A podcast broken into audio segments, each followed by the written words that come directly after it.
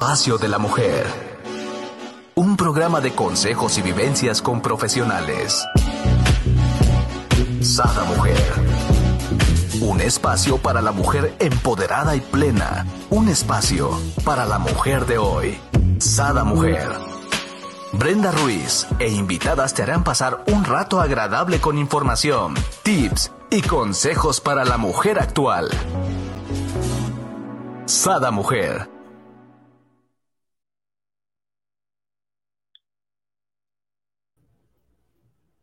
Muy buenos días, queridos amigos. Les doy la bienvenida a un nuevo programa de Sada Mujer. El día de hoy tenemos con nosotros a nuestro gran, gran psicólogo con maestría en terapia familiar sistemática, terapia familiar sistemática, Carlos de la Vega, con este gran tema, fortaleciendo la relación en pareja. Bienvenido, doctor, ¿cómo ha estado? Muy bien, Brenda. Eh, buenos días, buenos días a todos, a toda nuestra audiencia. Eh, pues feliz de estar aquí en tu programa de nuevo. Gracias por la invitación. No, gracias a usted por darnos de su tiempo y, y, ahora sí que de su, toda su sabiduría, ¿no? Porque, bueno, el programa que tuvimos anteriormente fue resiliencia en, ¿no? En, sobre todo hablábamos de niños y bueno, este, tuvo un auge, preguntas, este, no, la verdad, muy enriquecedor. Y sé que este va a ser igual o mejor, ¿no? Aún. Pero antes de iniciar, yo quisiera que me diera, tras bambalinas, hablábamos de fortaleciendo la relación de pareja. Y me decía, no, no, no, en pareja es muy distinto de a en, ¿no? Me gustaría que nos diera como ese, esa explicación. Es que desde mi punto de vista, ¿no? Eh, Ajá, eh, claro. Muy particular, es de pareja es como si fuera mía nomás. Ajá. En pareja es colaborativo, es una co-construcción de ambos miembros de la pareja. Perfecto. Mm. Es algo que es algo de nos y no es algo eh, singular. Exacto. Entonces, cuando hablamos de pareja es como mía solamente y en estamos hablando del conjunto, ¿no? De, la unión. Estamos, estamos dentro, estamos con los dos pies dentro de la, de la relación. Estamos en el mismo barco. ¿Quién sabe para dónde remamos, pero estamos adentro?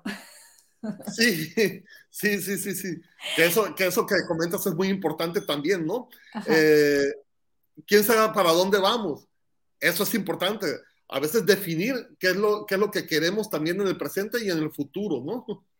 Claro, sí, porque eh, es muy sabido el dicho de estamos en el mismo barco, pero remando para lados opuestos, ¿no? Entonces seguimos estacados donde mismo, ¿no?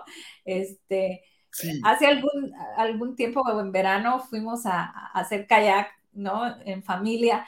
Y mi marido y yo agarramos un kayak solos, digo, juntos, no solos. Bueno, él, hazle para un lado, no, no, hazle para el otro, dale vuelta. Eh, eh, digo, es padrísimo, a mí me enseñó mucho el qué tan tolerante eres o no eres, cuánto te frustras en que el otro no entiende la indicación, ¿no? Ahora sí que estaba dentro del mismo barco. Sí, muy, muy, muy, muy padre tu analogía, tu analogía, Brenda, porque es algo, es, es una metáfora de lo que realmente existen muchas relaciones de pareja. Están en el mismo barco, pero están remando para lugares diferentes. Claro. Y, terminan por chocar, o sea, terminan por estar en el mismo lugar, terminan por no avanzar, terminan por, por, de este, por tener diferencias, por culpabilizarse, por creer que el otro lo hace adrede o pensar que uno lo está haciendo todo mal, todo mal, todo mal, pero no corregimos el rumbo. No, no, no nos paramos a hacer un alto y a dialogarlo, ¿no?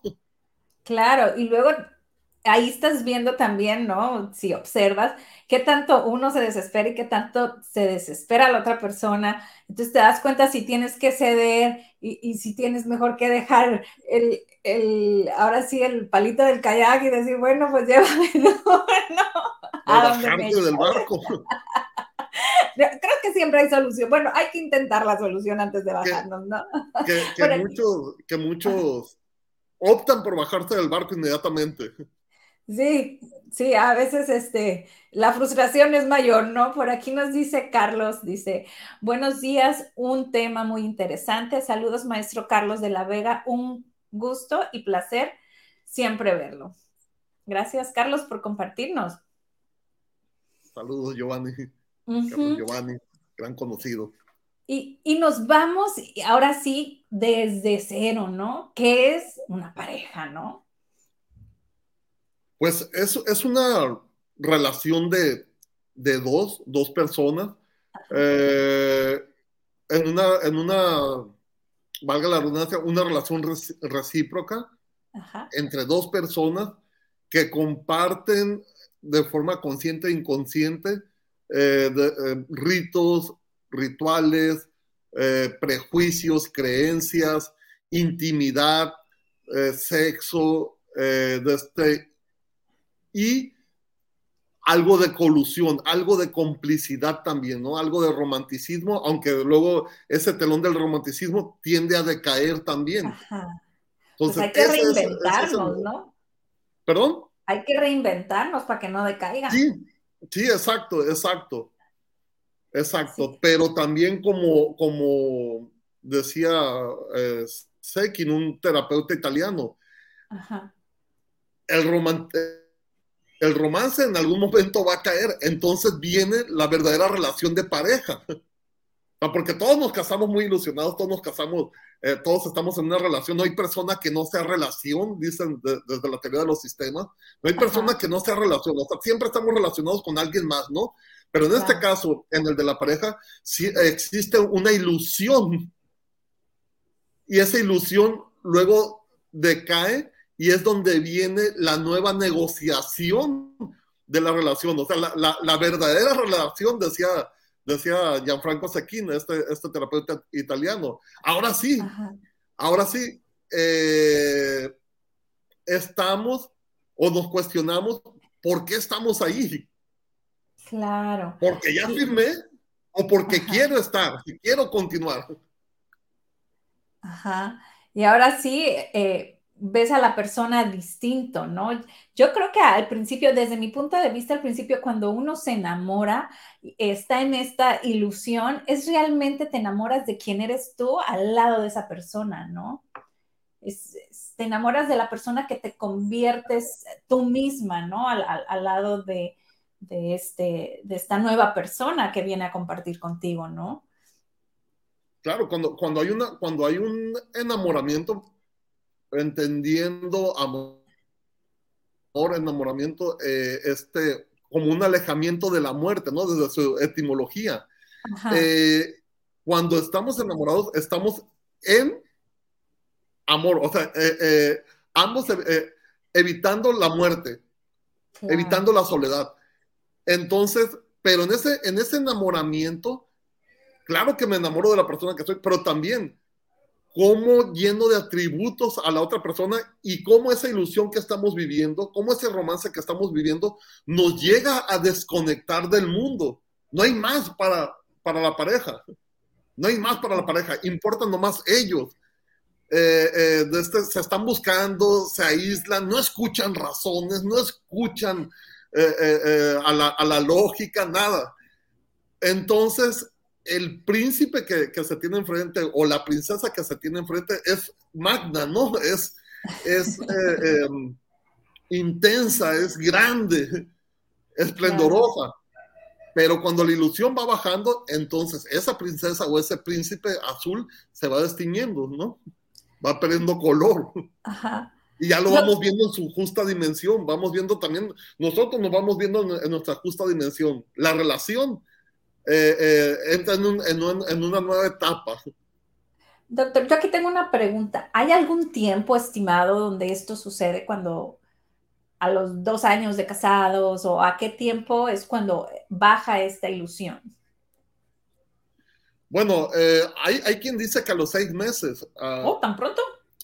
Teresa Arceloni habla de un promedio de seis meses, ¿no? Hay otros que dicen aproximadamente dos años. Pero muchas de las parejas jóvenes no aguantan esa desilusión. Y terminan, como decíamos al principio, por bajarse del barco, terminan por separarse, por divorciarse, ¿no? quien supera esa, esa crisis, esa, esa desilusión, entra en una nueva etapa, entra, eh, empiezan a renegociar con la pareja, con el otro, eh, desde un distanciamiento, una cercanía, unos acuerdos, un, una diferenciación también entre yo y el otro y la relación también, ¿no? Y increíblemente eh, se da un alto índice de divorcios también cuando está el nido vacío en la pareja. Una vez que los hijos parten a la universidad o una vez que los hijos se casan. Pero es cuando deben de más disfrutar, ¿no? O sea, como que ya. Sí, aquí quiero entrar en otro, en otro tema, Brenda, adelantándome un, un, poco. Eh, es donde con la llegada de los hijos son las mismas personas, pero son diferentes roles. Ajá, claro. ¿Sí? Son dos roles que ahora se cubren, el de la parentalidad y el de pareja. Pero el de la parentalidad le va ganando, va engullendo, se va consumiendo al de la pareja, a la relación de pareja. Okay. Y así pueden pasar años y años y años enfocados en la instrumentalidad y en la y en la y en, y en el cuidado afectivo de los hijos. Cuando estos hijos crecen, se van haciendo ah, autónomos, ya no hay una excusa, ¿no? Ahora sí, volvemos a, ver a la pareja, volteamos a ver a la pareja de nuevo, y es donde decimos, ah, caray, ¿quién es esta persona? ¿Con quién, ¿Quién es esta persona? Sí, ajá. Resulta que es mi esposa, pero me olvidé que es mi esposa. Es la mamá de mis hijos. En el caso de los mujeres igual, voltean a ver. Eh, está muy plasmado en esta película. Mm, ¿Qué voy a hacer con mi marido? Ajá. Voltea a ver al, al, esposo y dice, ah, caray, ¿y este hombre quién es? Dormí con él 22 años, 25 años, 20 años, y ahora me resulta un desconocido. Entonces es una gran oportunidad para vivir lo que se llama la segunda etapa, o sea, la, segunda luna de miel, ¿no? Pero en nuestra cultura se da mucho el que valemos como pareja por ser papás y nos dedicamos a cuidar nietos. Oh, no, no. Y ahí, se, una buena oportunidad de, de, de, volver a estar en pareja. Claro, claro, claro. No estoy, aquí estoy siendo muy estoy polarizando mucho, ¿no? Claro que se puede ser pareja a los 5 años, a los 8 años, a los 10 años de casados, a los 15 años de estar en, en la relación. Claro que se, que se, puede, ser, se puede hacer. Eh, es cierto que, que, que, la parentalidad va engullendo, pero ahí es una, es una, eh, ahí las parejas tienen que estar muy atentas, muy reflexivas en, en no dejarse como pareja en no perder esa conexión, en el otro como pareja. Ajá. Aquí, por ejemplo, ¿qué consejos daría? ¿no? Yo, ah, yo le digo a mi marido, cada tanto hay que reinventarnos porque si no, esto no va a funcionar, ¿no? La, la monotonía a mí no me gusta. Entonces dice, guay, me la estás poniendo. Y yo, bueno, te estoy avisando, ahí hay que inventarnos, ¿no? Porque es padre reinventarte, cambiar rutinas, cambiar rituales, ¿no? Cambiar la forma en que, en que en que tienes relaciones, cambiar la forma en que te interactúas, o sea, ¿no? Es como si fuera alguien nuevo, pero es quien ya te conoce, ¿no? Entonces, qué padre. Sí, hay, hay, que, hay que ver eh, lo que viene siendo la complicidad y lo que viendo, viene siendo la intimidad, ¿no? En la complicidad hay una reciprocidad en cosas eh, más o menos establecidas. Y la intimidad es una reciprocidad en lo más profundo, en, la inventiva. Claro, la imaginación. En cosas novedosas, ¿no? Sí, sí, exacto, exacto. Entonces, muchas personas ni siquiera son cómplices en, en, o sea, muchas personas, muchas parejas ni siquiera son cómplices en la, en la rutina. Son, son ya hay un acuerdo, una instrumentalización sobre quién va a hacer qué con los hijos, pero no en la relación de pareja. O sea, siempre, siempre hay que estarnos cuestionando cómo estoy con mi pareja. O sea, si estoy viviendo en, eh, en relación de pareja, ¿no? O estoy viviendo con la mamá de mis hijos. Wow. Sí, en algún tiempo. Y, siempre.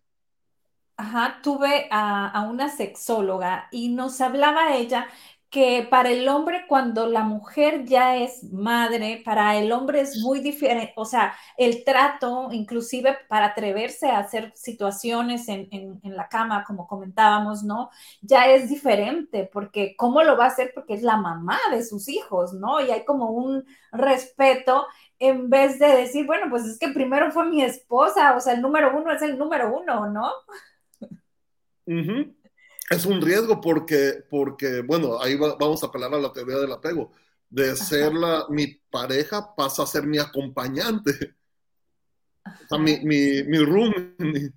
Y, es, y eso es un riesgo que, que, mucha pareja corre, ¿no? Que se vea como, ah, la mamá de mis hijos, eh, ¿cómo vamos a hacer esto? Ya se va viendo más como un, se va viendo en un rol más de, de, de amigos, de hermanos, que de pareja. Ajá.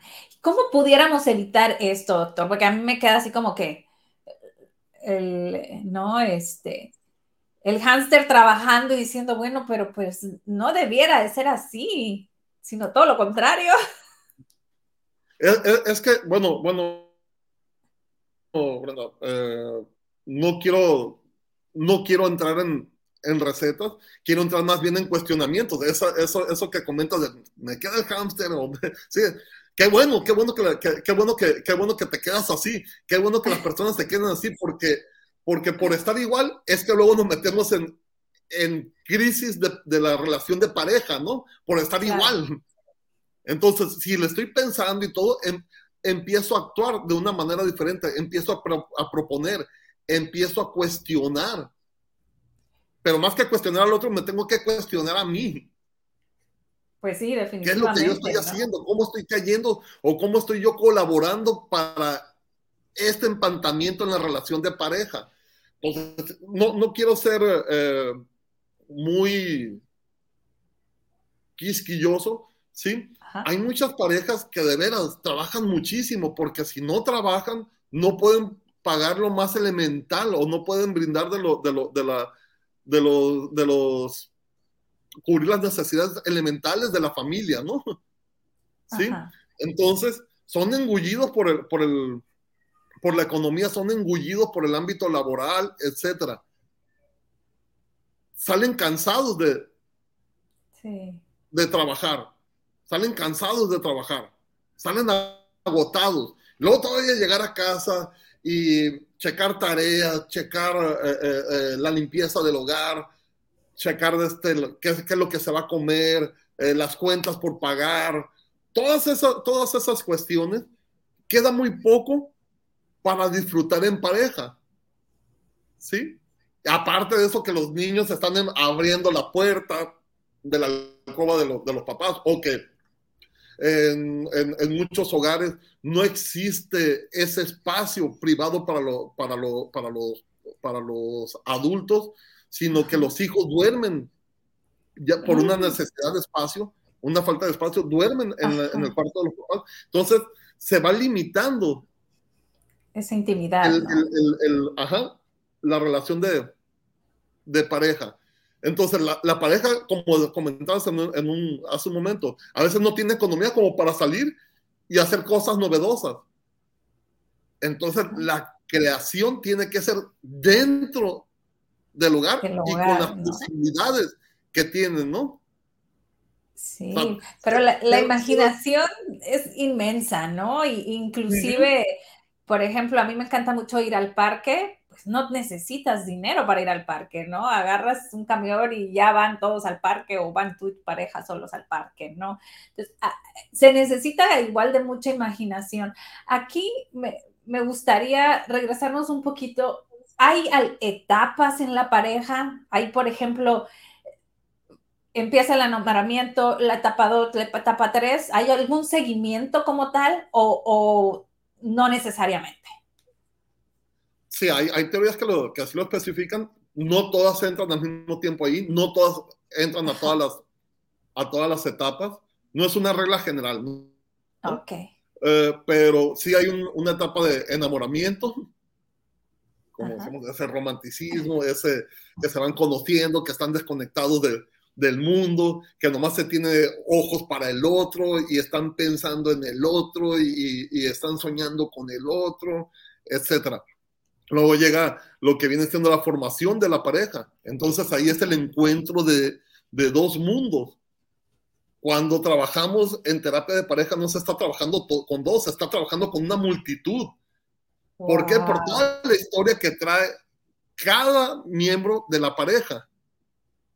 Las creencias, las ideas trigeneracionales o transgeneracionales que tienen cada, cada, cada, cada uno, eh, cómo fue la relación con mi papá, cómo fue la relación con mi mamá como, como hijo,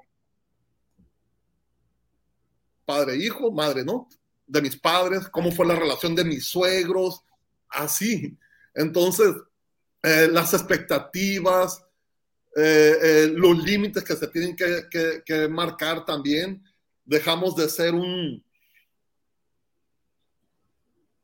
dejamos un poco o, nos distanciamos de nuestro apellido original para construir una nueva familia que tiene, que, donde se van a componer otros dos apellidos, ¿no? Entonces, ¿bajo qué reglas nos vamos a regir? Eh, eh, ¿cómo, vamos, ¿cómo el otro va a cubrir mis necesidades? Estoy esperando que cubra todas mis necesidades. ¿Está obligado a cubrir todas mis necesidades? Eh, ¿Quién va a hacer qué? ¿En cuánto tiempo vamos a tener a los hijos? ¿Hasta dónde vamos a dejar que, que lo externo afecte lo interno? O sea, son muchas, muchas, muchas cosas en esa formación de pareja, ¿no? Entonces, esos ritos son unas señales, esos ritos de firmar o, o o, de este o casarse por la iglesia, hacer el rito, el rito espiritual, o eh, poner una placa fuera de la de casa diciendo familia con los dos apellidos de la, de la pareja, ¿no? Son mensajes que le estamos mandando a nuestras familias de origen, a los demás, de que se ha conformado una nueva relación, una nueva pareja, entonces que debe de existir un, un distanciamiento por eso de, de, de, respecto a las reglas de nuestra familia de origen, ¿no? Pero eso es algo que se tiene que dialogar mucho en pareja y normalmente, o por, por, lo, por lo, común, no se dialoga.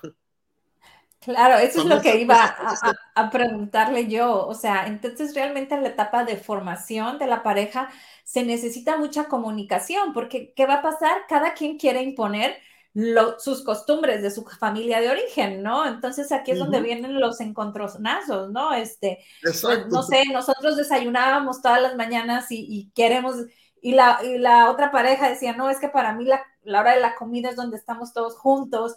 Entonces, pues a lo mejor no va a ser ni el desayuno ni la comida, ahora ellos van a iniciar la cena, ¿no? Pero tienen que eh, hablarlo, negociarlo sobre todo antes de que lleguen los hijos, creo yo, ¿no? Porque ya llegando los hijos ya les va a agarrar atrasado eso. Sí, efectivamente, Brenda, pero eh, son, son, son cosas que a veces se van dando, o sea, que no se dialogan, ¿no? Se viene un hijo, pero no se sabe quién es el que, el que lo va a llevar a la guardería, quién lo va a cuidar, se va a levantar en la madrugada, cómo va a incidir en nuestra relación de pareja, eh, si queremos salir, ¿quién lo va a cuidar? ¿Quién lo va a cuidar?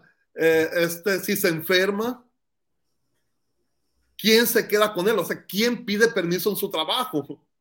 Exacto.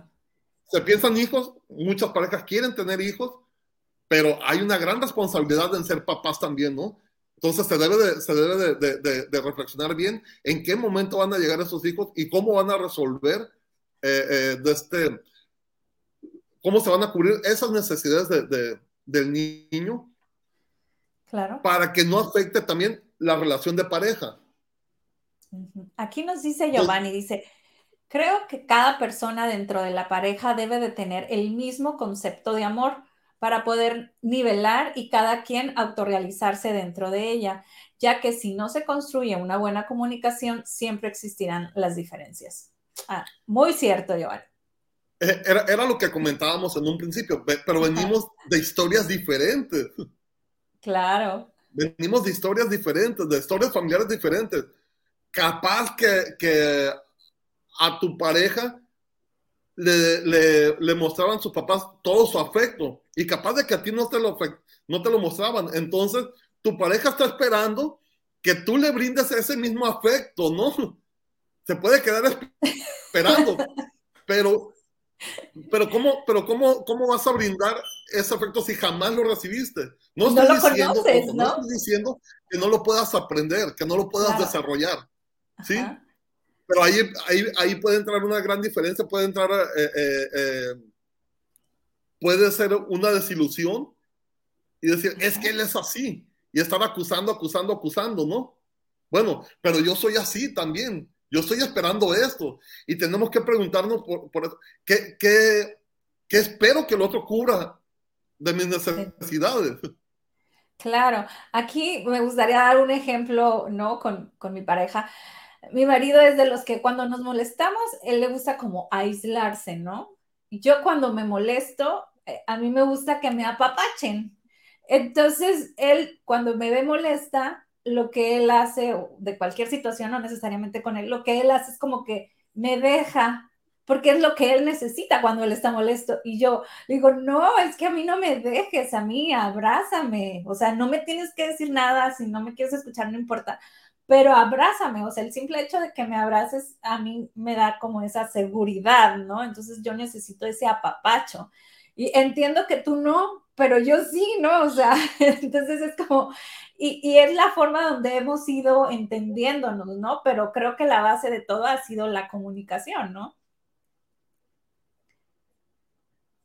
y, y, la, y la comunicación entendido también, Brenda, como no nomás lo que dialogamos, sino los gestos, el tono de voz, eh, eh, la actitud del otro, mi, propia actitud, todo eso, ¿no? Porque a veces, porque a veces es un, necesito que me abraces, pero está muy difícil entender o, o es complicado entender hasta qué punto tú quieres o de qué forma quieres ese abrazo, porque si el otro te abraza nomás así, también va a haber una diferencia, una diferencia, un disgusto de tu parte, ¿no? Entonces, eh, pero, pero como dice, se va dando ese, ese acomodo, se va dando ese ajuste, se va co co construyendo, por eso hablaba, por eso el tema es eh, en pareja, no de, de, pareja, o sea, no de mi pareja, no, en pareja, de los dos, de esa construcción, co-construcción que van haciendo en base a la experiencia diaria. Claro. ¿Y cuál sería la tercera etapa? Porque aquí nos quedamos en formación. Ah, bueno, la llegada de los hijos. Con la llegada de los hijos, entonces hay una nueva negociación también dentro de la familia, dentro de la relación de pareja. Eh, eh, la llegada de los hijos a ampliar nuestra experiencia, hace más compleja nuestra relación. Entonces, a veces apenas nos estamos acomodando como pareja, o muchas parejas ni siquiera, ni siquiera, eh, eh, ni siquiera terminan la, de, desilusionarse, o sea, ni siquiera termina el romance cuando son papás, cuando ya son papás. Hay, hay muchas parejas que apenas se, se, conforma la relación de pareja, se formaliza la relación de pareja, y al mes, dos meses, tres meses, ¡pum! Ya están embarazados, ¿no? O sea, todavía están viviendo el romance. Exacto. ajá, pero cuando llega el hijo, es una caída drástica del romance, porque están cansados, porque no se ponen de acuerdo. Ahora hay un tercero implicado ahí en la relación. Claro. Al cual se le, se le tiene que cubrir por la vulnerabilidad con que nace, se le tiene que cubrir todas las necesidades. ¿Y quién es el que las va a cubrir? ¿Y cómo las vamos a cubrir? Sin afectar la, la relación. Pero si llega un, un, un, hijo, probablemente lleguen los abuelos también, ¿eh? probablemente lleguen los claro. En muchas parejas así ocurre. Entonces, hay que lidiar con todo eso. Se crea conflicto porque, ay, es que eh, eh, eh, tu mamá se está metiendo mucho aquí, tu papá se está metiendo mucho aquí, este, me están este, me están inhabilitando o me están invisibilizando como papá o como mamá. Por eso, por, eso, por eso es importante ese diálogo y el que se esté constantemente platicando sobre, nuevo, sobre nuevas reglas, ¿no? También. Ajá, como renegociando, ¿no? Mira, aquí nos dice algo. exacto. Esas reglas no van a, no van a quedar, no van a, estar cinceladas en piedra. No, se tienen que borrar y reescribir. sigue, ¿no? La que sigue. Aquí nos dice Zaida algo muy bueno. Dice, la comunicación es fundamental en las parejas en términos generales esperan que el otro adivine lo que la pareja necesita. Yo creo que eso es uno de los más graves, graves, graves errores, ¿no? Que luego se cierran en su mundo, no hablan y, quieren que el otro adivine. Sí, yo creo. Es que tú deberías de saber. Es que ya sabes. Oye, ¿qué tienes? Ya sabes. No. dime qué tienes, ¿no? Claro. Eh, entonces que me voy, tú sabes si te vas, vete, vete a ver, como quieras, si quieres irte, vete, Ajá, vete y a ver en qué conflicto te vas a meter, ¿no? Porque te fuiste. Tú me dijiste que, que, que, yo decidiera, sí, pero ya sabías que estaba que no debías de irte. Que no debías de irte, eso mejor. Claro, pero a veces la, la, las parejas no están preparadas para esa claridad pero tiene que ver más con mi persona que con la pareja. O sea, tiene que ver si yo estoy preparado para aguantar a veces una verdad, porque yo estoy esperando a veces una, una respuesta romántica. Pero puede que mi pareja esté pensando en esos momentos en lo concreto, en lo tangible, ¿no? Ah, por ahí hay un meme que, que, me encantaba mucho. Eh, puede ser al revés, donde, la, donde, la donde el esposo está volteado y le, están en la cama los dos y la esposa está, está muy callado, dice. ¿En quién estará pensando? ¿Con quién me estará poniendo el cuerno? Y el esposo está pensando, híjole, ¿cómo, estoy, cómo le voy a hacer para pagar el, agua, la luz, la colegiatura? Ya se está acercando los pagos y que no sé qué. Entonces, ahí, ahí eh, eh, es un ejemplo de cómo, cómo estamos adivinando, cómo estamos, eh, cómo estamos conduciéndonos con nuestros prejuicios, con nuestras creencias, las cuales tenemos que ponerlas sobre la mesa, ¿no? Claro, definitivamente. Para que el, diálogo sea más fluido, sí. Ajá, y yo creo que eso sucede mucho, ¿no? Como que somos espejos, ¿no? Entonces el otro está pensando en sus preocupaciones de cómo cubrir los gastos y ella está pensando en sus preocupaciones de si ah, está pensando en alguien más, ¿no? Entonces es, es como cada quien va por lados distintos y no hay esa comunicación, ¿no? O no hay ese, eh, ¿en qué te ayudo? ¿Tienes algún pendiente que te preocupa, ¿no? O sea, si ya lo estás viendo así y sabes que normalmente no es así, es que te preocupa, en qué te ayudo, ¿no? Y abrir esta, esta comunicación. Y después de que viene esta parte, ¿no? De lo que es la pareja, los hijos, perdón, y entra esta nueva negociación, ¿De ahí ya nos vamos a, nido vacío o hay otra etapa? No, es, que si la pareja decide tener un, hijo más, se tiene que lidiar ahora con el olón, como se llama en la terapia familiar sistémica, el olón eh, de hermanos. Wow. Entonces, eh, eh, el que presta las cosas a tu hermano, el que ahora no es uno, son dos eh, evitar el favoritismo, lo cual es sumamente, sumamente difícil. Eh, este, luego viene la, entrada de los hijos a la escuela, con lo cual se tiene que lidiar con otras reglas. Hay otra complejidad también, ¿no? Ahí, eh, como le digo, como digo, Brenda, se va ampliando, se va haciendo cada vez más complejo, más complejo, más complejo. Entonces, es algo que, que es difícil simplificar, pero hay puntos que sí se tienen que negociar y, hay puntos sobre todo el de la seguridad de la pareja, el de la seguridad de los miembros de la familia, eso no está en negociación, eso prevalece. Eso prevalece. Entonces, eh, si, si no se negoció, si no se platicó, y por cultura se asume que la mujer es la que tiene que hacerse completamente responsable del desarrollo y cuidado de los hijos y el hombre tiene que ser el proveedor, entonces hay se está dando un distanciamiento en la, pareja y el hombre entonces puede, eh, tiene, tiene algo de chance de salir con los amigos y la mujer se le va, evitando salir con, con, con, sus amistades, ¿no? O sea, va perdiendo, se va perdiendo individualidad. La mujer va perdiendo individual, individualidad y es algo que no debe de perder. Cuando estamos en pareja, perdemos en individualidad, pero ganamos en pertenencia. Pero esa individualidad jamás se debe de perder, ¿eh? Jamás se debe de perder.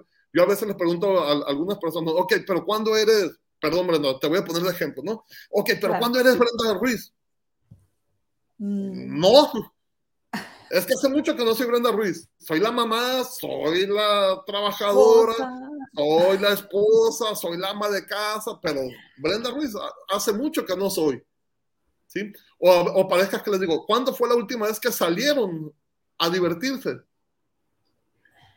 Mm, la otra vez que fuimos a comer o la otra vez que fuimos a ver Spider-Man, ¿iban ustedes dos? No, llevamos a los niños. ¿Sí? Se confunde. Claro. Están saliendo en familia, no están saliendo en pareja.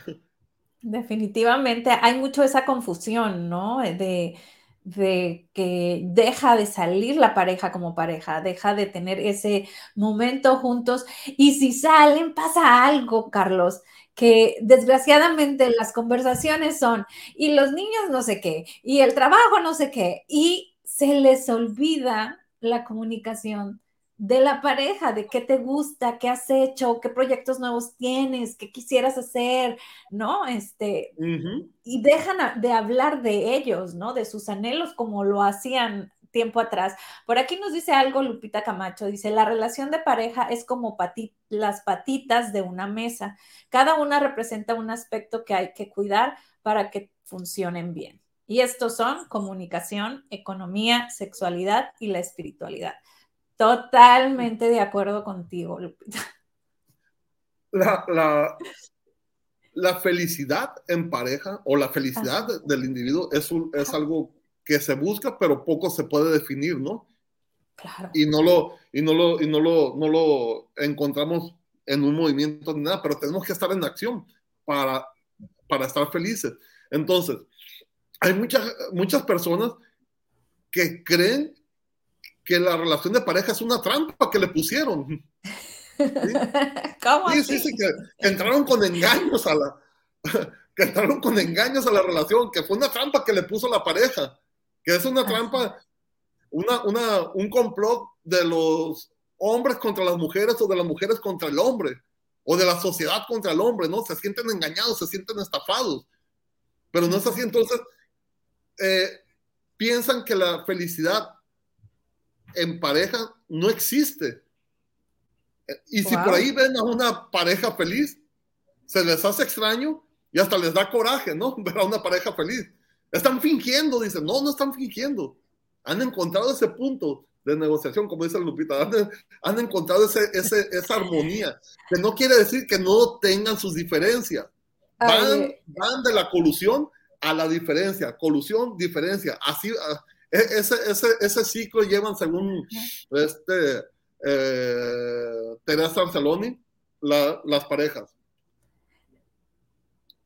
Igualdad, armonía, eh, de esta colusión con diferenciación. me encantó la imagen que hiciste. Yo, lo, yo siempre le digo a mi marido, es como una liguita, ¿no? Que vamos estirando y luego está contraída y luego la volvemos a estirar, ¿no?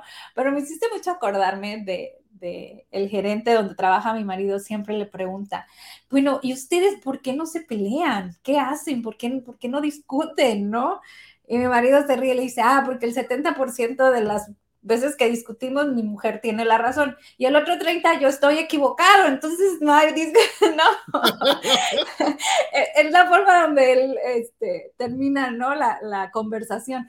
Pero sí es algo que, que, que nos han, digo, preguntado gente, ¿no? Y creo que que la base es, digo, no es que no tengamos discusiones, diferencias, claro que existen, ¿no? Pero la base es esto de abrirme tal como soy y decirte qué espero, qué es lo que quiero, qué anhelo.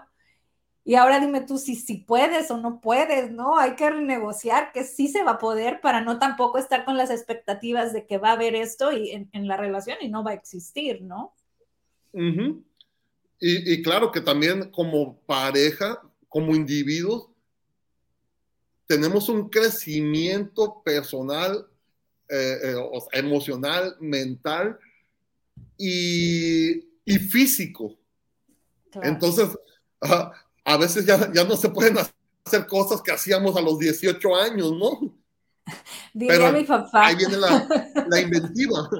Ahí viene la inventiva. Y viene también la, la, no digamos la aceptación, pero sí la renegociación de eso. Claro, se fueron hace poco de viaje mis papás y le digo, ándale, de luna de miel, ahora sí, le dije, te vas a tirar del, del, del closet o bueno, del abanico y yo no, dándole así, y me dice, no, mijita, esta edad ya no se puede. Y yo, ¿cómo que no? Tú invéntate, le digo, tírate aunque sea, no sea del sillón de enseguida, pero tírate, ¿no? Pero se buscan unas formas. Claro. Se buscan nuevas formas. Pero ya así como que, mijita, a esta edad ya no se puede. Me dijo, se hace lo que se puede. Y yo, no, tú invéntate. Tú... ¿Cómo que no? Sí. un silloncito, aunque sea algo para aventarte a la cama, ¿no? Y, es que eso, eso, que comentas también, yo les cuestiono a, a, muchas, a muchas parejas. Ajá. ¿Cuántas parejas conocen de la tercera edad, al menos aquí en nuestra cultura, ¿no, Brenda? Porque entiendo que estás en el, bueno, yo estoy en México, tú estás en, en otro país. Este, eh, aquí en nuestra cultura, yo les pregunto, ¿cuántas parejas conocen de la tercera edad, de la tercera edad, que salgan de vacaciones ellos dos solos a un lugar o sea, que, que, solo, que no vayan con los nietos, que no vayan con los hijos, eh, eh, ¿sí? Eh, este, o que no vayan a visitar a un hijo que vive en otra ciudad. Claro, son, pocas, ¿eh? Y luego cuando mis papás dicen, voy a, vamos a ir, y luego ya se coló un nieto, o ya se coló una hermana, o ya se coló, no. Sí, sí, sí sucede, sí sucede, ¿no? Pero le digo yo, pues ustedes dense su chance, hombre. Cuando esté dormida mi tía, pues métanse al baño o algo. Eh, eh, acuérdense de cuando eran jóvenes. Eh, eso es lo, eso es lo, lo recomendable, ¿no? O sea, tiempo, dinero y espacio a veces no hay. Entonces tienes que ser inventivo con eso. Claro. ¿Sí? Puedes cenar lo mismo que cenan los demás, pero lo estás preparando y estás esperando un momento especial para hacerlo en pareja. Puedes no poder ir al cine porque no hay ni tiempo ni economía para eso, pero entonces espera una película, un momento especial para verlo con tu pareja. Puedes no salir de, de camping. Ah, bueno, tus hijos y, y, no hay espacio en casa. Que tus hijos se queden durmiendo, tú haces el camping en la sala con tu, con tu pareja. Claro, esa es la parte, ¿no? de, a, a, a, desayunar con tu pareja. Exacto, me encanta, me encanta todos los tips que nos estás dando, Carlos, porque definitivamente de eso se trata, ¿no? De reinventarnos, de ver cosas diferentes, ¿no? Este, bueno, como dices tú, pues hacemos el camping en, la sala o en la cocina, ¿no? Donde se pueda. Y ahora ya no tenemos pretexto, porque si quieres una, ver una película, bueno, pues está el internet que puedes encontrar eh, infinidad de películas que no te cuestan nada, ¿no? y y realmente puedes disfrutar, ¿no? De esta velada hermosa, ¿no? Y, si os, a mí, ¿sabes qué me encanta mucho? Es ver las estrellas y la luna. Entonces a veces nos subimos arriba de la casa, a su casa, y prácticamente no hacemos nada más que ver las estrellas y platicar. ya cuando de plano sentimos como que ya nos dolió porque está en el piso del techo, ¿no? Ya del sentado, y así como que, bueno, pues ya nos bajamos, ¿no? Pero se nos van las horas platicando. ¿Cuánto gastamos? Nada. Y, conozco muchas parejas que vocalmente no se comunican y no hay necesidad de vocalizar, simplemente están acompañados, simplemente están sentados, abrazados, ¿no? Pero están, están en ese momento, están en relación en ese, en ese momento. Eh, a, veces, a, veces es, es, buena cierta distancia de la pareja, ¿no? ¿Por qué? Esa, esa individualidad que tenemos, ¿para qué? Para recargarnos, para reflexionar, para nutrirnos de otras cosas en lo personal. ¿sí? Y tenemos que diferenciar el amor propio del amor de la pareja. Y es una pregunta que a veces les hago a algunas parejas. ¿Te quieres más a ti o quieres más a tu pareja? Wow, yo creo que las mujeres siempre te contestan que a su pareja, porque solemos, solemos luego de repente proyectarnos, ¿no? Pero sí tienes toda la razón. Por ejemplo, a mí me encanta mucho salir a caminar al, al tenemos el río detrás de tu casa. Entonces, realmente yo sé que a él no. Entonces, para mí es mi espacio. Cuando yo lo dejo a él que le encanta ver la tele, que a mí no, ¿no? En su tele, y yo voy y disfruto del río y ver el caudal cómo va, ¿no? Entonces, te recargas, ¿no? Yo sé que él se está recargando en su espacio y yo me estoy recargando en el mío, cada quien como, como nos gusta, ¿no? y digo, habrá momentos donde él los comparte conmigo y habrá momentos donde yo comparto con él, ¿no? Pero sí es esta parte que dices tú que necesitamos recargarlos. Y creo que cada uno sabemos cuando necesitamos esa, bueno, como, no sé, ¿no? Lo que te hace feliz. Obvio, no es lo que le hace feliz al otro. Entonces tienes que buscar el espacio para, para hacerlo, ¿no? Sí, se, se necesita, Breno, un alto grado de conciencia, de madurez emocional para saber diferenciarte eh, eh, tú del otro y de la relación. porque son tres, ¿no? Claro. Eres tú, es, es él y es la relación. Sí. Como un tercero. Claro.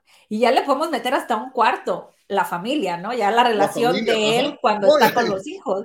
Y ahí le agregamos un montón. Sí, la, pareja es, nomás una pequeña representación de un sistema minúsculo que, que está en interacción con otros sistemas mayores, ¿no? Claro. Aquí está por acabársenos el tiempo, pero nos quedamos de ya que venían todas estas etapas, luego seguíamos en el nido vacío, ¿verdad, Carlos? Sí, sí, sí, sí, sí. Pues van la, entrada, el crecimiento de los hijos y el nido vacío, que es lo que, lo que hablábamos en un eh, minutos atrás. Ajá. Cuando los hijos se van, es una gran oportunidad, ahora sí, de volver a disfrutar plenamente de pareja.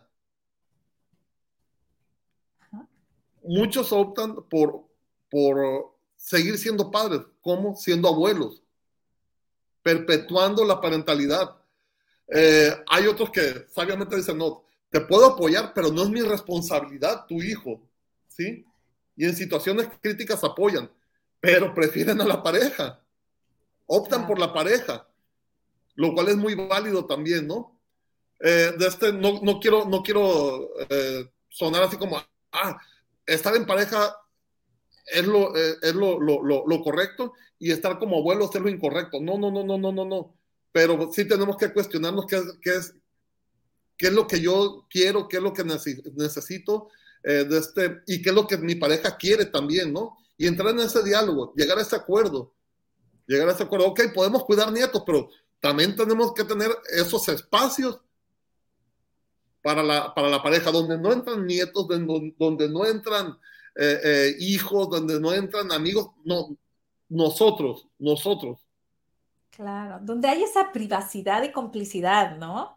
Que creo que muchas parejas no la tienen, ¿no? Por ejemplo, eh, en, mi familia de origen, bueno, todo el mundo entra, entramos hasta el cuarto de mis papás y, y está todo abierto, ¿no? Este, y, para mí se me hace como que no debía de ser, ¿no? O sea, que el nieto llegue y se acueste en la cama y se ponga a comer, no sé, unas papitas viendo la tele. O sea, creo que hay algo, para mí yo soy muy celosa de mi nicho, ¿no? Es como mi privacidad, ¿no? Sí, por, eso deberíamos de poner un, un, tapete afuera de nuestra casa que diga malvenidos. Ah, no, bienvenido. pues mira, no es tan mala idea.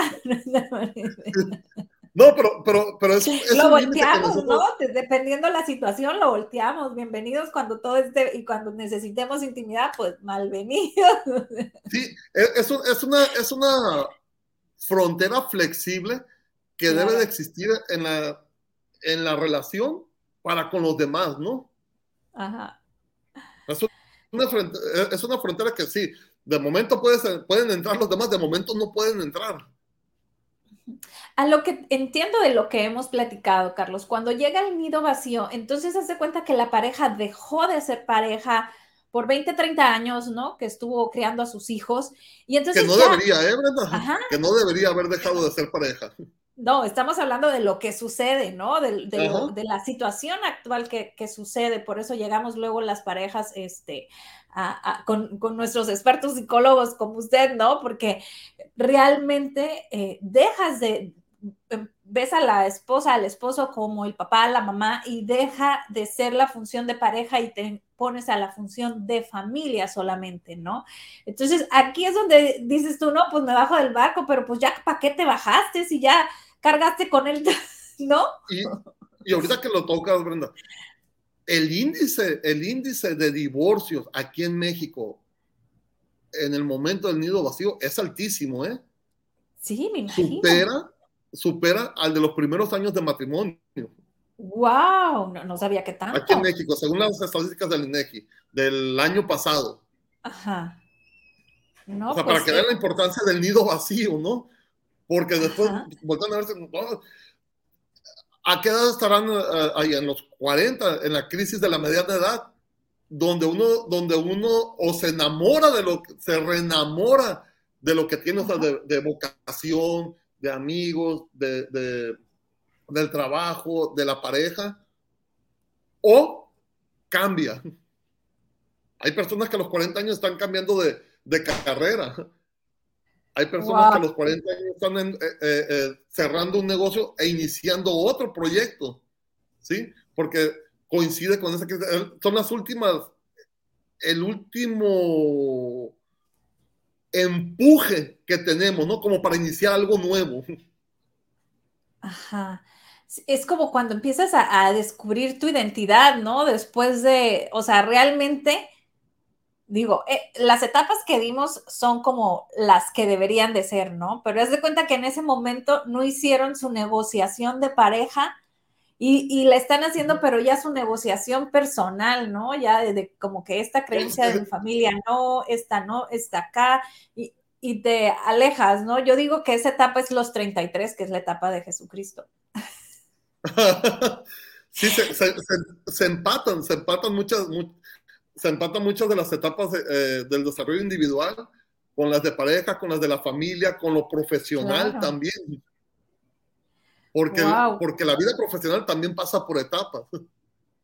Definitivamente, y si no, no tenemos la madurez y el apoyo, ¿no? Aquí me encantaría eh, mencionarles que para poder localizar aquí a nuestro psicólogo Carlos, pueden mandar un WhatsApp al 667-475-0984, es el 667-475-0984, porque es bien importante, ¿no? Si tú ya estás teniendo, si te estás dando cuenta y si te quedaste como yo de hámster, así, ah, ¿no? Eh, pues un, mensajito, un WhatsApp, una llamadita y siempre se puede rescatar. Eh, yo digo, amar es una decisión, ¿no? Entonces, claro, que puedes rescatar todo lo que quieras rescatar, solamente quieres, ¿no? O sea, tienes que quererlo, ¿no? Y accionar. Lo, lo, lo dijiste muy bien, y créeme lo que Frank Pittman, un terapeuta familiar que según esto atendió a 25 mil familias en toda su trayectoria profesional, eh, él, lo él, lo mencionaba, lo que, lo que dijiste ahorita, Brenda. Amar amar es una decisión personal, o sea, no puedes obligar a alguien a que te, a que te ame, es una decisión de, del otro, es una decisión de uno, amar al otro. Ajá. Y, yo lo veo, ¿no? Porque eh, cuando yo estuve en mi divorcio, yo decía, es que si yo quiero, yo lo vuelvo a amar, porque yo decido amarlo y puedo olvidar todo, pero necesito que vaya bajo mis necesidades y principios primordiales, o sea, sin, sin, si no, pues voy a volver a caer en lo mismo, ¿no? Así yo decido amar y yo decido amar, pues estamos en el barco cada quien para su lado, ¿no? Entonces, no. No, entonces creo que sí es importante saber que es tu decisión, pero también eh, tienes que ver todo el panorama, o sea, si vas a poder, o sea, si ya decidiste, es como cuando me preguntan a mí, le digo, es que si ya decidiste, todas las consecuencias velas y, y acéptalas, ¿no? ¿no? No decidas amar y vas a estar quejándote, pues no, ¿no? Así es. Eh, otra, otra, pregunta valiosa que les hago a lo, a lo interesante que les hago a, los, a las parejas es si creen que su relación merece ser recuperada, merece ser salvada, ¿no? Claro. Hay muchos que se sorprenden cuando uno dice sí y el otro dice no.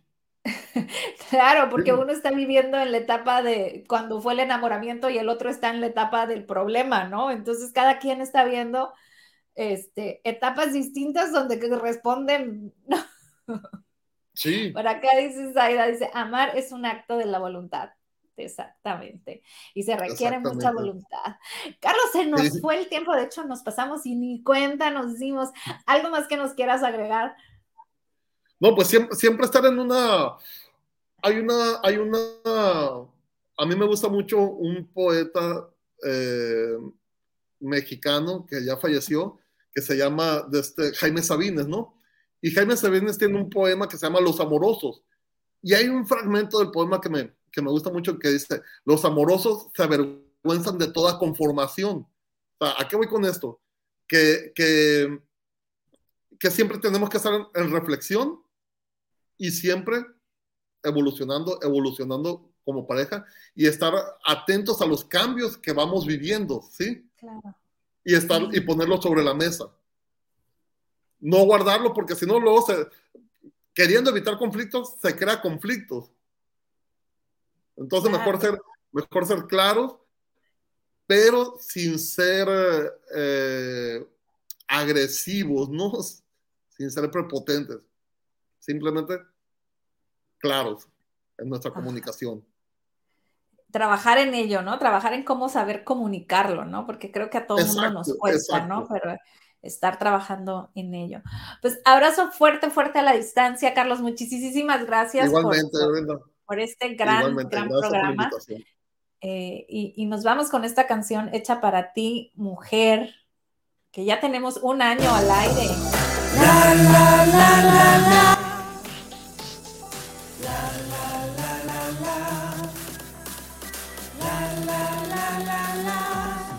Por ahí vamos a salir.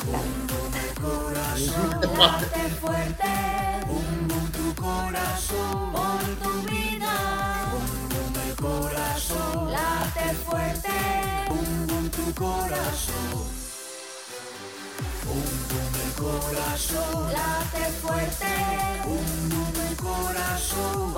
Excelente tema, dice Paula. Traida muy el testigo. Y muchas gracias a todas las personas que nos vieron. Nos dan like y nos por lo que eres, por todo el amor que das y el que te tienes. Date tu tiempo, respira lento. Pensada mujer, este es tu momento. La la la la la. La la la la la. La la la la la. La la la la la Pongo el corazón late fuerte